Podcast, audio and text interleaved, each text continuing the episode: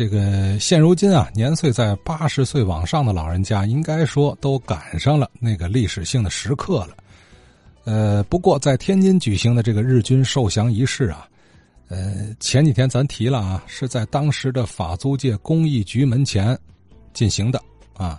当时这个地儿呢，是美国海军陆战队的一个司令部，所以说当时是美国兵带国军接受日本投降的。当然也有国军方面的受降代表出席啊，呃，但是军队都是大老美啊，很多老先生对那个阶段的天津市面上出现的情景可能还都历历在目。呃，离乡七十载，至今还定居沈阳的八十六岁的刘学成老先生回忆起当时的一些情况啊，呃，是这么说的：日俄投降时候呢，社会比较乱，偷的抢的都很很多了。打架斗殴什么都都很多了，是吧？那是四五年的胜利不多天吧？就有一天，我们就呃准备上孔庙祭孔去。早晨起来祭孔去，学校都组织好了。就这时候，就西北方向响着枪声，机枪都都都都机枪，机枪跟大的大枪叭叭叭叭响，机枪响响特别厉害，大伙都都挺害怕的。说怎么的？那日本的都交枪了，怎么又打起仗来了？挺害怕。就待一会儿呢，有这么一时间，这个枪声就停了。我就从六条胡同出去以后，就到西北角看去了。一看西北角那有一个大陆电影院，大陆电影院旁边有个小门呃，大伙知道那小门就日本宪兵队，在那日本宪兵队的门口停了两辆大卡车，带棚的大卡车。里边坐着全是满满的，坐两两车日本兵。那日本兵呢，就是在那里边又抽烟又吃汤，嘻嘻哈哈那么高兴的笑。啊，大伙围着看也不敢说啥，也不知道怎么回事啊。呃，待会儿呢，就是枪声就停了，这两辆车就开走了。大伙也不知道怎么回事那时候各种军队都没有了，以后才听说，那时候说说是啥呢？说是八路军。要进天津，都到那，都到西站了，都到西站了，马上要进天津。说蒋委员长来到命令，让日本兵重新武装起来，给八路军打走。结果真真给八路军打退了，到八路军没进来。这是我经历的这一点一点过程啊。以后呢，就是天空总有这个呃飞机，都说美国老美飞机飞挺高挺高，也看不见。就就一个亮点儿，有一天就在在天空上就做这种各种表演，这个飞美国飞机表演，拉个队形啊，一个是这大伙都仰头看。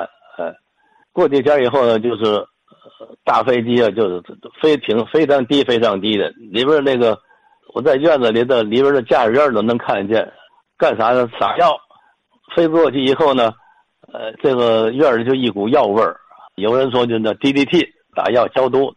过不几天就欢迎盟军，就是美国兵就到了。呃，美国兵从大沽口开船进来了，一直进到没到解放桥，那就到在哪那叫什么道？有一个大吊车，有个起重机就在那停的。完了，那个美国兵那个什么吉普车啊，什么炮了什么，就全从那卸下来的。这个地方就离这个呃大花园不远。欢迎盟军的，我因为家里离得远，在在西头这边住，我这里我我没去没看见。过些日子就是欢迎国军了，又就是国国民党军来了。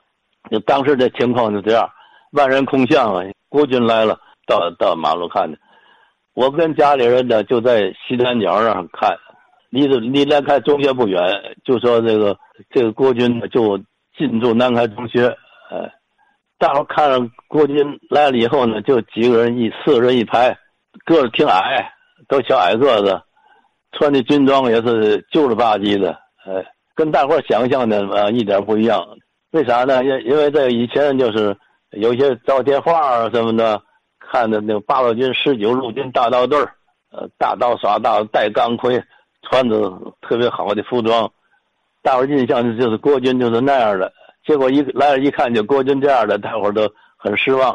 哎，个儿小，也没有什么武器，就扛个枪，呃，最多武器就是四人抬的这个重机枪，就这么的，大伙都非常失望。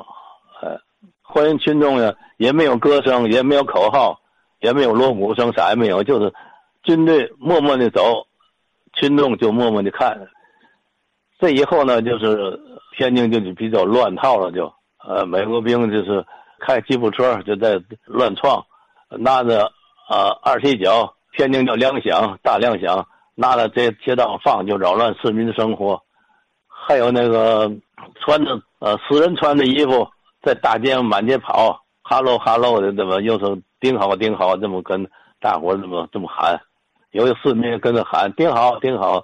他这么穿什么死人死人衣服在在大街上跑，以后还有有一些这个呃吉普女郎，在吉普车上跟美国兵说那个我们在旁边听啊，说那话也半中文半英文那个两摊那个那个话说的，这个吉普女郎呢染着黄头发，穿的那个卡其布那个小夹克，穿小短裙这么样就是吉普女郎，哎。呃，刘学成老先生刚才提了一句“大刀队”是吧？二十九军威名远播呀，聘请了知名的武术家李尧臣，特意编了一套刀法训练士兵，取得了赫赫战功。还有这么首歌嘛，“大刀向鬼子们的头上砍去”啊。那么提大刀队就不能不提二十九军，提二十九军又不能不提军长宋哲元。前几天咱还聊到宋哲元在天津的宅邸啊，包括他家中所藏的国宝青铜铜镜的故事。关于宋哲元和天津的一些故事啊，哎，正是《华北之殇》这本书的作者之一景振武先生的主要研究方向啊。那么，预告一下啊，下周一的节目里啊，将会播出景振武先生讲述宋哲元与天津的这个内容。呃，为什么今儿不播呢？很简单，吊您胃口，嘿嘿。